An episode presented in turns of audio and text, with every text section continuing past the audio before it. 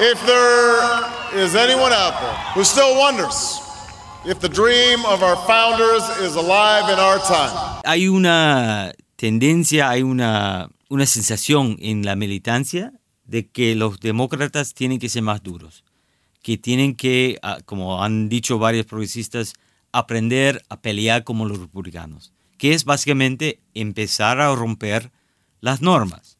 He's now president for life. President for life. No, he's great. He's great. Look, he was able to do that. I think it's great. Maybe we'll have to give that a shot someday.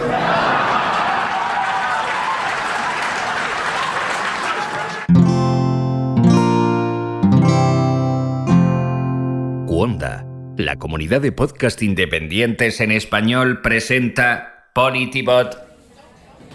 Afuera se escapa la nieve y muchos estudiantes han dejado la ciudad por las vacaciones de mitad de trimestre. Eduardo Suárez.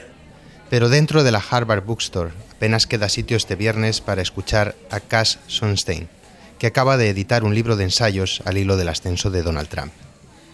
Sunstein es uno de los intelectuales más influyentes del mundo. Sus libros abordan asuntos tan diversos como la polarización, los efectos de las redes sociales o la economía conductual. Está casado con Samantha Power, que trabajó como embajadora de Estados Unidos en la ONU durante el segundo mandato de Barack Obama. Power y Sunstein se conocieron mientras trabajaban como asesores de Obama durante su primera campaña presidencial. El libro que ahora presenta Sunstein se titula Can It Happen Here? y es una colección de ensayos sobre las raíces del autoritarismo en Estados Unidos. Entre los autores de esos ensayos, grandes nombres como Noah Feldman, Tyler Cowen o Jonathan Haidt. Sunstein describe en la introducción un futuro distópico.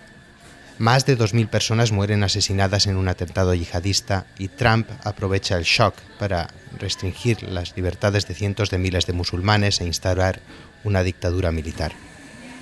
¿Puede ocurrir aquí? se pregunta Sunstein sobre el autoritarismo. Por supuesto, ha ocurrido antes y volverá a ocurrir. Sunstein se recrea en una hipérbole, pero no es el único.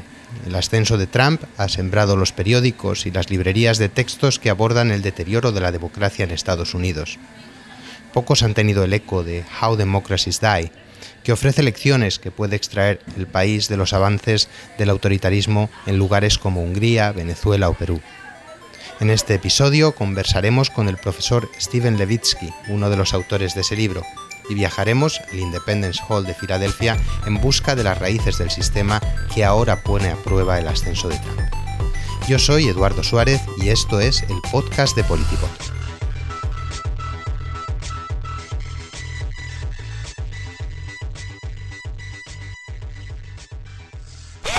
Independence Hall, Filadelfia. Adams was on several committees, including his committee to draft a Declaration of Independence, along with Roger Sherman, Robert Livingston, Benjamin Franklin, and who else? Pocos lugares son tan sagrados en Estados Unidos como este edificio de ladrillo rojo que durante décadas albergó el gobierno de Pensilvania y que hoy conocemos como Independence Hall. Aquí se firmó en 1776 la Declaración de Independencia y aquí también se aprobó la Constitución de Estados Unidos 11 años después. Este lunes dirige la visita a una Ranger enfundada en un traje verde. Rodeada de adolescentes tejanos, recuerda que líderes como Ben Franklin, John Adams o George Washington arriesgaron sus vidas al firmar esos documentos. Ninguno de ellos sabía ciencia cierta qué ocurriría con aquellas trece colonias. Los ingleses podían haber aplastado la rebelión. Aquella constitución no derogó la esclavitud ni introdujo el derecho a voto para las mujeres o para los varones pobres, pero la explosión económica empujada por el ferrocarril y la máquina de vapor enseguida convirtió a aquella república aristocrática en una nación democrática. Si los hombres fueran ángeles, ningún gobierno sería necesario, escribió James Madison al explicar los orígenes de la separación de poderes. La Constitución construyó un sistema de contrapesos en el que los poderes ejecutivo, legislativo y judicial se controlan entre sí.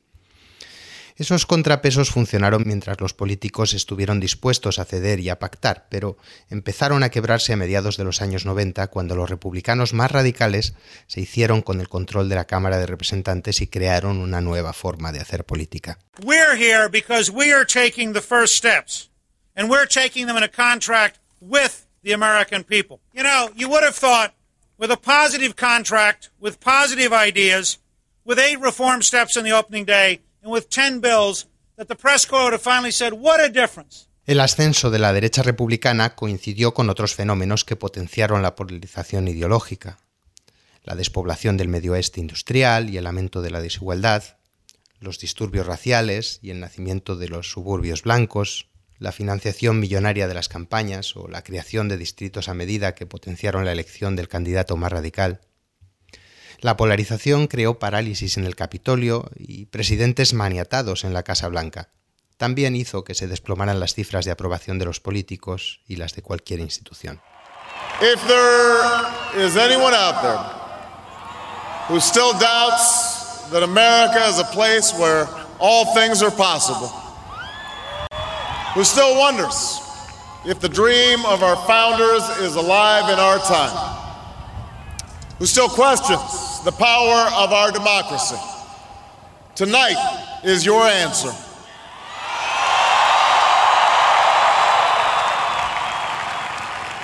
La elección de Obama fue el símbolo del ascenso de una nación más joven, multirracial, pero también fue el detonante de un movimiento de rechazo que alimentó luego el triunfo de su sucesor. El ascenso de Trump ha despertado la alarma entre intelectuales y funcionarios demócratas y republicanos que recelan de su autoritarismo y de su falta de preparación. Politólogos como Daron Acemoglu recuerdan que los contrapesos de la Constitución no son suficientes. Otros son más optimistas y apuntan que por ahora los jueces y los periodistas han ejercido bien su tarea de controlar a Trump. La democracia de Estados Unidos no es perfecta.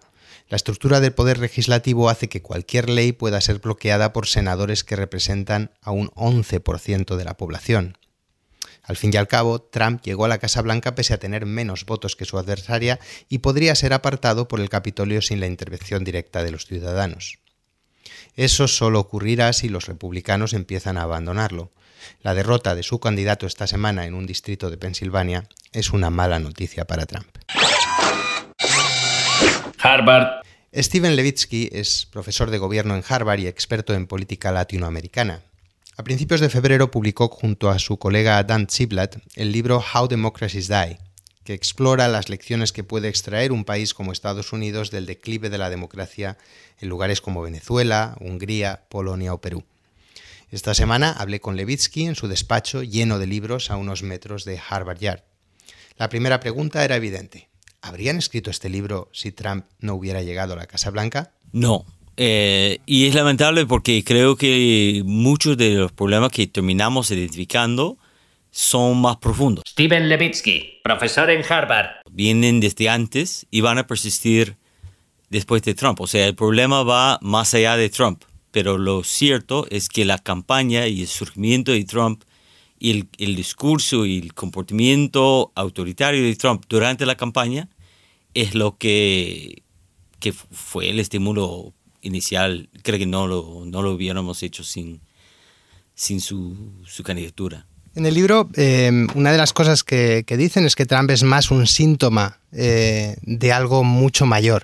Eh, ¿Podría explicarme exactamente a qué se refiere? Lo, lo más importante es, el, un argumento central del libro es que las constituciones en sí mismo no son suficientes para garantizar la democracia. Aún una constitución muy vieja, muy exitosa como Estados Unidos, no, no funciona o no puede funcionar bien sin lo que llamamos eh, normas informales que ayudan a sostener la democracia. Y eh, ponemos énfasis en dos normas, lo que llamamos eh, tolerancia mutual y otra que no voy a poder eh, traducir en, en, Forbearance, ¿verdad? Sí. Yo diría que se podría traducir en español como contención. Ok, que es eh, la, la, voluntad de no utilizar el poder institucional al máximo, respetar el espíritu de la ley por encima de la letra de la ley y no utilizar, no convertir las instituciones en armas políticas, eh, que es algo que yo soy experto en América Latina, que se ve mucho en, la, en, en, las democracias en crisis o las democracias fracasadas en América Latina. Estas normas han, no siempre han sido fuertes en Estados Unidos. Hemos pasado por periodos en, en, las primeras décadas de la República, también antes y después de la guerra civil. Entonces no, no hemos tenido esas normas siempre, pero sí en el siglo XX eran bastante fuertes. Y nosotros creemos y, fuimos aprendiendo en, durante el proceso de, de, investigación que estas normas empezaron a debilitarse en los años 90 y que ya son, son mucho más débiles que, que antes. Entonces Trump eh, es parte de eso, su, su, discurso, él no es el primero en, en, en empezar a violar normas, sino una, una continuación de eso es síntoma también en el sentido de que hay una fuerte, muy fuerte polarización político, de, eh, partidario, pero también racial en Estados Unidos. Y él creo que no, no gana la interna del Partido Republicano sin esa polarización preexistente. Ustedes citan en, en, el libro ejemplos de otros demagogos que no llegaron tan lejos como Trump. Aquí en Estados Unidos hablan de Howie Long en los años eh, 30, antes de William Jennings Bryan. Podríamos incluso citar a Pat Buchanan eh, hace, hace nada, hace, eh, en el año 2000. ¿Por qué esta vez ha sido distinto? ¿Por qué esta vez Trump sí que ha llegado todo lo lejos que puede llegar un, un demagogo en política? Sobre todo es el sistema de, de seleccionar de, de candidatos. Eh, el sistema que, que, que, tuvimos en Estados Unidos por, por mucho tiempo, antes de 1972, era un sistema mucho más cerrado, más común en, en Europa que, que, en Estados Unidos, donde los líderes partidarios seleccionaron los candidatos. Hay mil y uno problemas con un, un sistema así más cerrado. Eh, no es muy participativa, no es muy abierta, no es muy transparente, no es, es poco democrático. Lo bueno, lo positivo, es que los líderes eh, partidarios, primero, tienen experiencia, trabajan con, con, los candidatos, saben cómo son mucho mejor que los, que los militantes o los afiliados y suelen ser pragmáticos en el sentido de que seleccionan gente que no son antisistema. Entonces, por todas las limitaciones, el sistema de, de, de selección de candidatos cerrado que teníamos antes de 1972 no falló nunca o tuvo éxito 100% del tiempo en evitar candidatos demagogos. Eh, entonces, yo lo veo como un, una espada de doble fila. ¿no? Hay, hay aspectos positivos y negativos del viejo sistema y elementos positivos y negativos del sistema actual. El sistema actual es mucho más democrático, mucho más abierto, sobre todo en el Partido Republicano, que no tiene lo que llamamos superdelegates. Entonces, el, el poder del voto del afiliado es es total. El, el, problema es que el, el rol, el papel de, de, los líderes es, es eh, eliminado básicamente. Y eh, la, eso abre la puerta para la posible llegada de, de, un demagogo. Y eso ocurrió. Una vez que un país elige un, eh, un líder autoritario, eh, ustedes citan va varios ejemplos en el libro de otros países y de lo que ha ocurrido después. Bueno, eh, hablan de Chávez, de Orbán, de Fujimori.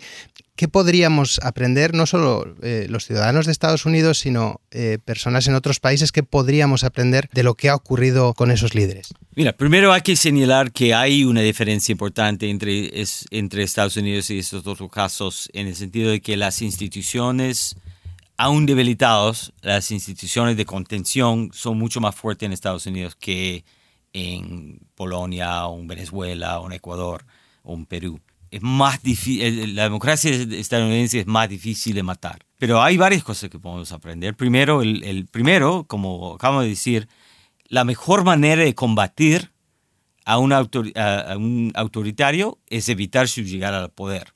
O sea, el, el, la, la, primera parte del libro dedicamos dos capítulos a cómo identificar y evitar la llegada de, de, de esos tipos al poder. Una vez en el poder se pone más difícil porque la, la oposición o los, defensores de las instituciones democráticas tienen un, un, dilema más difícil, porque muchas veces para combatir a un presidente autoritario tienen que utilizar mecanismos que también violan o debilitan las normas. O sea, no, no hay una estrategia eh, positiva. Es, pierdes de, dejándolo y, y pierdes combatiéndolo con con tácticas que, que, que, rompen las normas.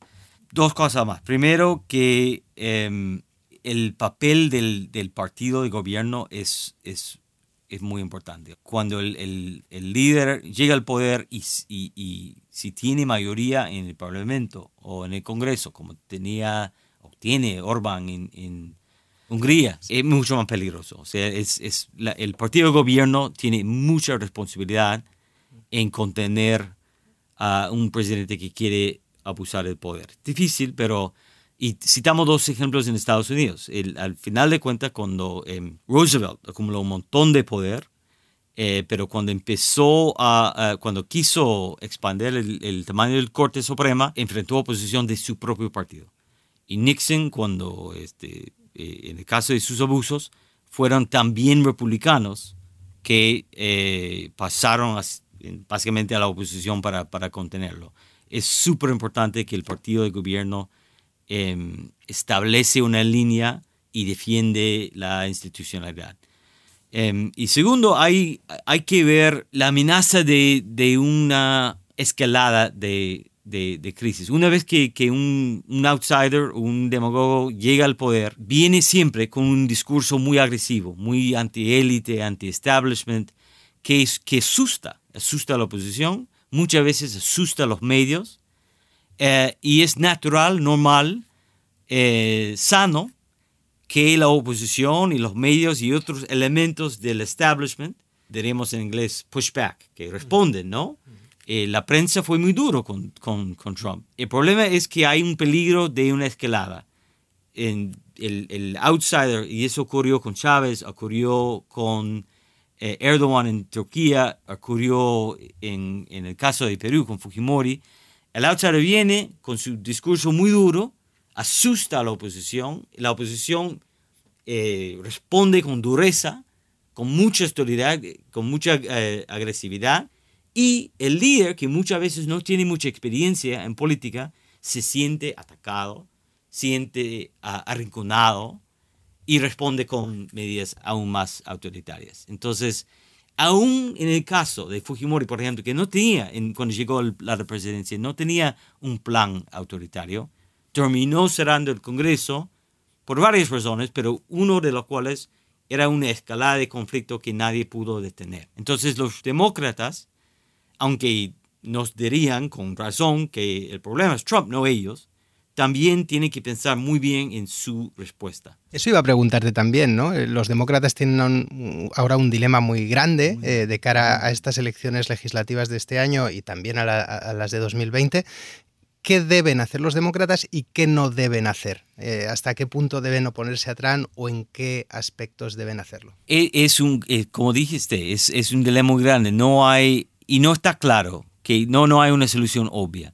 Hay una tendencia, hay una, una sensación en la militancia de que los demócratas tienen que ser más duros, que tienen que, ah, como han dicho varios progresistas, aprender a pelear como los republicanos, que es básicamente empezar a romper las normas. Y es difícil decirle que no, o sea, eh, nadie quiere ser el pobre que, que, que copiado una vez tras otro que no, que no responde, ¿no? Eh, nadie quiere ser, como diríamos en inglés, el, el sucker. Pero el problema es que viendo casos de crisis democrática, eh, viendo casos de colapso de democracias en Brasil en los 60, en Chile en los 70, en Venezuela, en, en España en los, en los 30, esa escalada ese de, de violaciones casi siempre termina mal.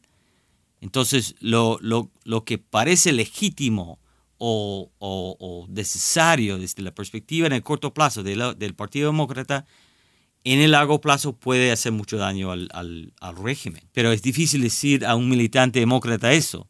O sea, están hablando, están diciendo en, en- en las filas democráticas que si, por ejemplo, si el Partido Demócrata gana una mayoría en el Senado, que es una posibilidad, em, que van a hacer o que deberían hacer exactamente lo que hicieron los republicanos con Obama y negar la posibilidad a, Trump de llenar una vacancia en la Corte Suprema.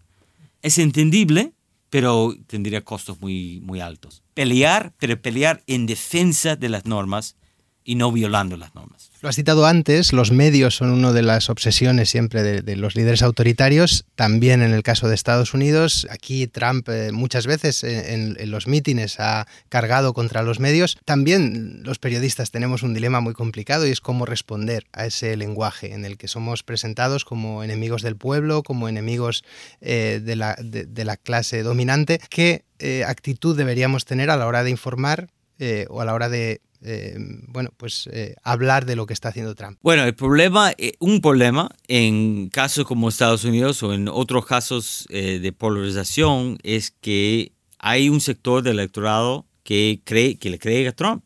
O sea, es, hoy en día la mayoría del electorado republicano cree que la prensa está conspirando contra Trump, que está mintiendo, que está inventando cosas para tumbar a, Trump. Lamentablemente, dado esa polarización, es, es, muy difícil que un periodista o un medio convenza a ese sector del electorado que no es así. Es, es un producto casi inevitable, diría, de la, de la polarización.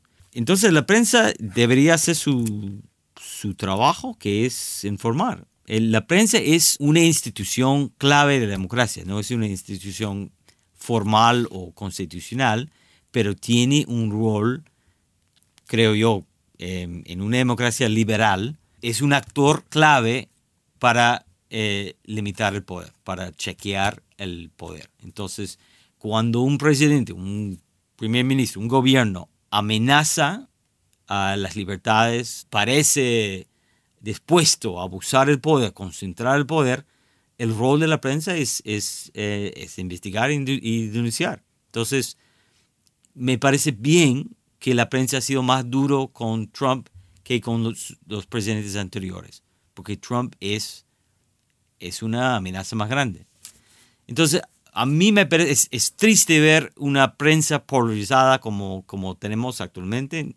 Estados Unidos no es el primer caso de esto en el mundo, pero es, es lamentable. Pero a mí me parece que el, la prensa, lo que llamamos el mainstream press en, Estados Unidos, em, el New York Times, Washington Post, CNN, ha respondido bien, ha, jugado, ha hecho lo que debe hacer. Trump es quizá muy explícito en, sus aspiraciones autoritarias, muchas veces ha hablado de, querer incluso mantenerse en el poder más allá de, su mandato, eh, pero ustedes en el libro hablan de algunos signos que se pueden distinguir en, líderes eh, que no son tan explícitos como Trump y que en cambio sí que pueden llevar dentro esa semilla autoritaria. No sé si eh, puede contar a, nuestros oyentes alguno de esos signos que bueno, pues es interesante tener en cuenta a la hora de, seguir la política en, cualquier país. Bueno, estos signos, eh, esos indicios, la verdad que los sacamos de un politólogo español, que es Juan Linz, eh, que escribió un libro muy importante en los años 70 sobre el colapso de los regímenes democráticos. Linz era un genio, no siempre escribía con mucha claridad, entonces lo que, lo que básicamente hicimos es organizar un poco ideas que son de él. Em, pero aquí esos indicios son para candidatos. Vuelvo a, decir que es, es, mucho más fácil combatir a un autoritario antes de que haya llegado al poder. Entonces es súper importante para los políticos, los partidos, los medios y los propios ciudadanos. Es muy importante poder identificarlo antes para saber, ok, no vamos a votar por él, porque es un peligro. Los cuatro indicios son disposición de violar las reglas democráticas. Eh, en el caso de Trump, el ejemplo más claro es cuando dijo varias veces antes de la elección que, que quizás no iba a respetar los resultados de, las elecciones, algo que, es, que era inédito en, Estados Unidos. Eh, el segundo es la, la voluntad de violar o limitar los derechos civiles de sus rivales o de los medios. Entonces las amenazas de Trump de, querer castigar a través de, la ley este, medios que eh, em, opositores era un ejemplo de eso. La tercera es la tolerancia o promoción de, violencia. Y el cuarto es no reconocer la legitimidad del rival. sea, en, en democracia es, es importantísimo que aunque no nos guste, aunque no estemos de acuerdo, aunque pensamos que su programa es el peor del mundo, que, que públicamente y en privado reconocemos que el otro partido, el otro candidato, es un patriota que, que tiene derecho de competir y, y si gana, de gobernar, que no es el fin del mundo. De, repente lloro cuando gana la, elección, pero reconozco su derecho de ser presidente si gana. Y eh, Trump también violó, violó eso cuando trató de Hillary Clinton como uh, una criminal, alguien que debería estar en cárcel en vez de la, la campaña o la Casa Blanca. Por último, eh, hay algo que suscita curiosidad, que es eh, bueno, pues el entorno mediático, el entorno tecnológico en el que estamos viviendo. ¿no? Eh, yo no sé si eso tiene una relación con el tipo de políticos que estamos viendo emerger en muchos sitios de Europa, también en Estados Unidos, y si hay una relación entre ese entorno mucho más desintermediado, donde nos comunicamos directamente entre ciudadanos y políticos a través de Facebook o de Twitter, ¿Cree que ese entorno tiene algo que ver con, con, esa emergencia de líderes populistas, autoritarios? Sí y no. Hay evidencia y, y, creo que recién estamos estudiando y aprendiendo de los efectos ¿no? de los nuevos medios eh, que están cambiando. Cada elección su, sus efectos son diferentes y, y más fuertes. Eh, hay evidencia, eh, por lo menos en estudios de ciencia política en Estados Unidos, de que exponerse a los medios sociales tiende a empujar a los ciudadanos a, posiciones más extremistas, empeorando la, la situación de, polarización. Dicho eso, los, los, los, medios y las tecnologías siempre cambian, han cambiado y tuvimos ese debate cuando llegó el radio, tuvimos ese debate cuando llegó la televisión, y con razón, estamos teniendo ese debate ahora. Los, la, estructura de los medios ha cambiado. Hemos pasado por épocas de medios eh, partidarios. Eh, el, Partido Comunista tiene su periódico, los liberales tienen su periódico. Eh, la democracia tiene que poder lidiar con, cualquier tipo de estructura de medios y cualquier tecnología me imagino que vamos, y te, bueno, activamente tenemos que pensar en cómo adaptarnos, pero las sociedades democráticas, las democracias, han podido adaptarse y sobrevivir en el pasado y me imagino que lo van a hacer de nuevo. No creo que una tecnología vaya a, a acabar con la democracia. Analizando, analizando. En Independence Hall se conserva la silla de madera donde se sentó George Washington durante las deliberaciones que dieron origen a la Constitución. Su autor es el artesano John Falwell y sobre el respaldo tiene grabado medio sol. Ese sol atrajo la atención de Benjamin Franklin, que al firmar la Constitución le dijo a James Madison, A menudo he mirado ese sol detrás del presidente sin poder decir si salía o se ponía. Ahora sé que estaba saliendo.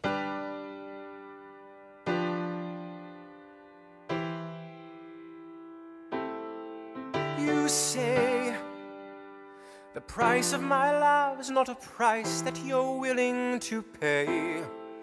You cry. Hace tiempo que Estados Unidos dejó de ser una potencia emergente. Algunos intelectuales creen que el futuro pertenece a regímenes autoritarios como China. Pero Estados Unidos es aún un país dinámico, diverso, rico e innovador. ¿Qué diría Franklin hoy al ver esa silla? De los ciudadanos de Estados Unidos depende que no se ponga ese sol.